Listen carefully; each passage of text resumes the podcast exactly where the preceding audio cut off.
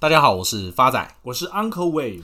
哇，先回应一下听众朋友的留言啊，这个哈密西瓜，拜托你赶快寄资料到我们的信箱，华尔街日报送给你，拜托赶快来领。他有特别提到，就说我们这个节目有毒啊，听了会上瘾，每天都会看一下有没有新节目。原来这就是恋爱的感觉啊，太棒了，这对我们是高度的肯定啊，十粉，什么十粉，听人家 shit 忠实的粉丝的意思啦。接下来也有一个观众朋友说，我们两位默契真的十足啊，内容也丰富，收听人获益多元，感恩啦，我才要感恩你们啦。那还有一个。看超敷衍，还有一个这个听众朋友 T T Y Y C C 七七七七，他说我们可不可以固定多出啊？内容有理财知识又幽默，两个人主持人搭档最高是这样的。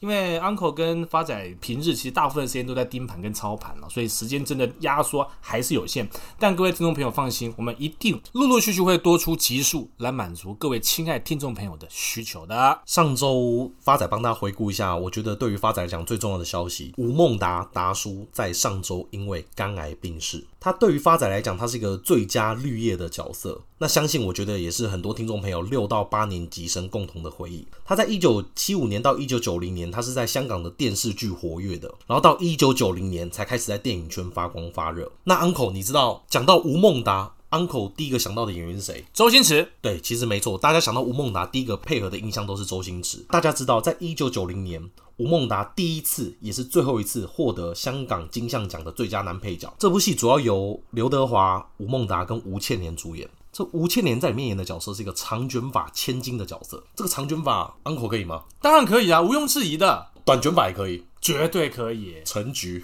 好呀。吴孟达在这部电影饰演的角色叫太保，很罕见的，他难得不是演喜剧人物或者是反派人物，他在这里面饰演的是一个擦车小弟，那也是刘德华的小弟，而这其中跟刘德华之间的互动，也让他一举拿下第十届香港金像奖的最佳男配角。而从一九九零年到两千年，刚好是港片最辉煌的时刻。而吴孟达厉害的地方，就是他在每一部电影面，大家都会记得他的角色，或是专属于他的 slogan。以一九九零年的电影。与龙共舞，这个 Uncle 有没有印象？当然有，谁演的？刘德华、吴孟达、张敏。哇，张敏都讲得出来，这厉害，这厉害。他在里面饰演的角色是苍蝇叔，A.K.A. 神港奇兵。对，相信大家对这个有印象。再来就是一九九一年的《逃学威龙》，这个我知道，他就是跟周星驰一起主演的。没错。他这边演的是新世祖之虎曹达华。哎呦，他这里面最有名的 slogan 到现在还被沿用，就是吴孟达双手一摊说：“我还没上车啊。”再来是一九九四年大家比较常看到的哦，到现在还在重播的《九品芝麻官》。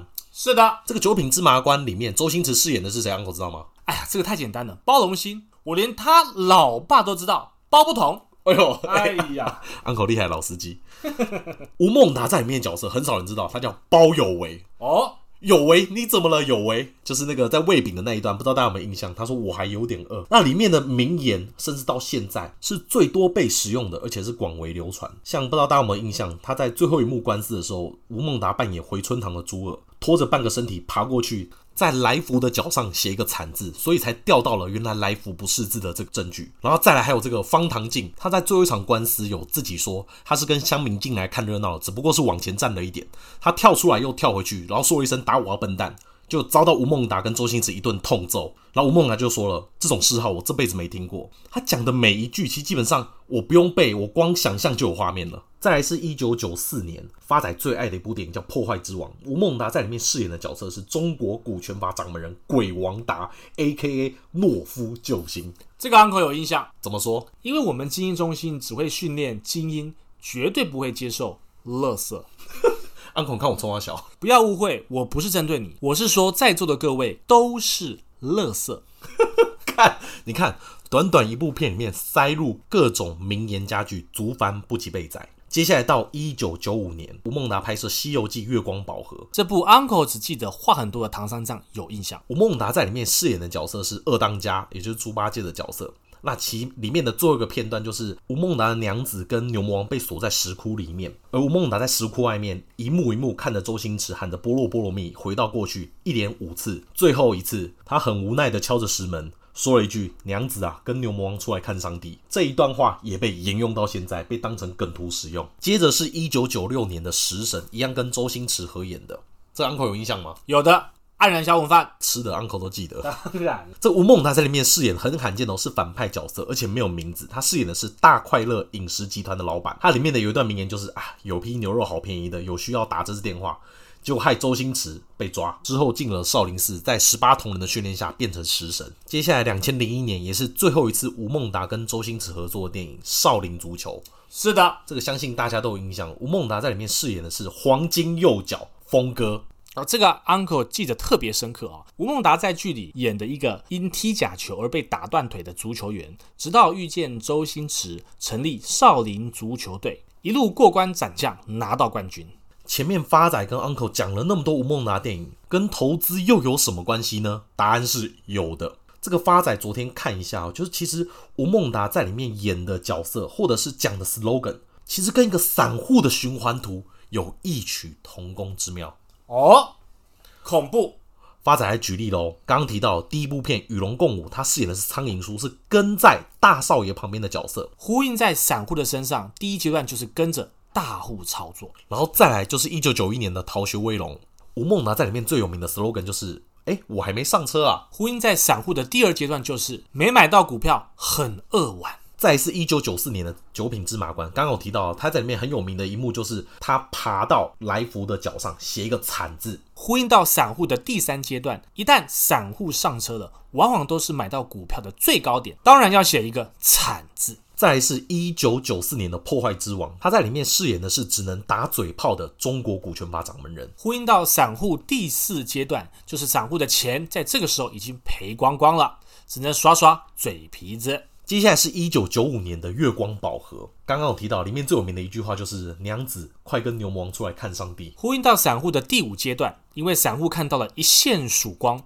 但这个时候资本不多了，只能融资了。接着是一九九六年的《食神》，那刚刚我提到，吴孟达在里面饰演的是反派集团的老板，最后的结局当然是被周星驰制裁。呼应到散户的第六阶段，散户融资被断头，终被市场制裁。最后就是少林足球，它里面饰演的就是中年丧志的黄金右脚。自从腿被打断了以后，一蹶不振。呼应到散户的第七阶段，也就是最后一个阶段，散户自此一败涂地，从此对投资市场失去所有信心，再也不碰市场了。是的，所以发仔做个小结论啊，就是吴孟达演的这些电影哦，串起来，他其实不是要给一般人看的。他是要给投资人看的电影。昨天光发仔写稿写到这里啊，鸡皮疙瘩起满身，那个家中吊灯都开始旋转哦。达叔回来啦！达叔显灵了，卖欧北共啊，要保持肃穆。OK，好，好，好。所以 Uncle 言归正传，Uncle 觉得这几天市场震荡会不会在散户的第三阶段，就是以吴孟达来讲，就是想写个惨字？不会的，Uncle 来举个例，我们在十六集提到了嘉年华股份。有限公司，美股代号 CCL。自从我们在一月十三号分享以来，那个时候我们分享的成本大概是二十点一三块左右了啊。从一月十三号分享之后，一路喷到最高二十八点二三的价格，波段涨幅四十个 percent，只花了整整将近两个月左右。Uncle 在。Tesla 为例，我们在十二月三十号十三集的时候，跟各位亲爱听众朋友分享 Tesla。那那个时候的成本约莫是落在六百九十四块左右。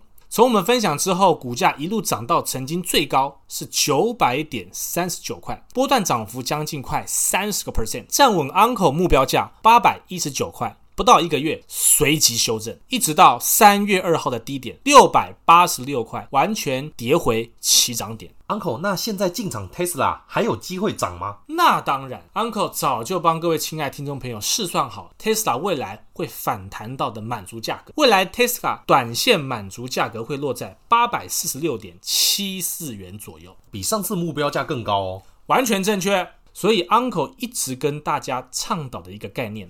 Uncle 选择的股票绝对是要让您抱着睡觉，而且睡越久赚越多。该不会一路睡到进塔位吧？不会的，请放心。发仔最后帮大家做个结论：伴随着达叔布下人生的舞台，他带走的是一个年代，一个港台电影最后辉煌的年代。谢谢大家，我是发仔，我是 Uncle Wave，我们下次见。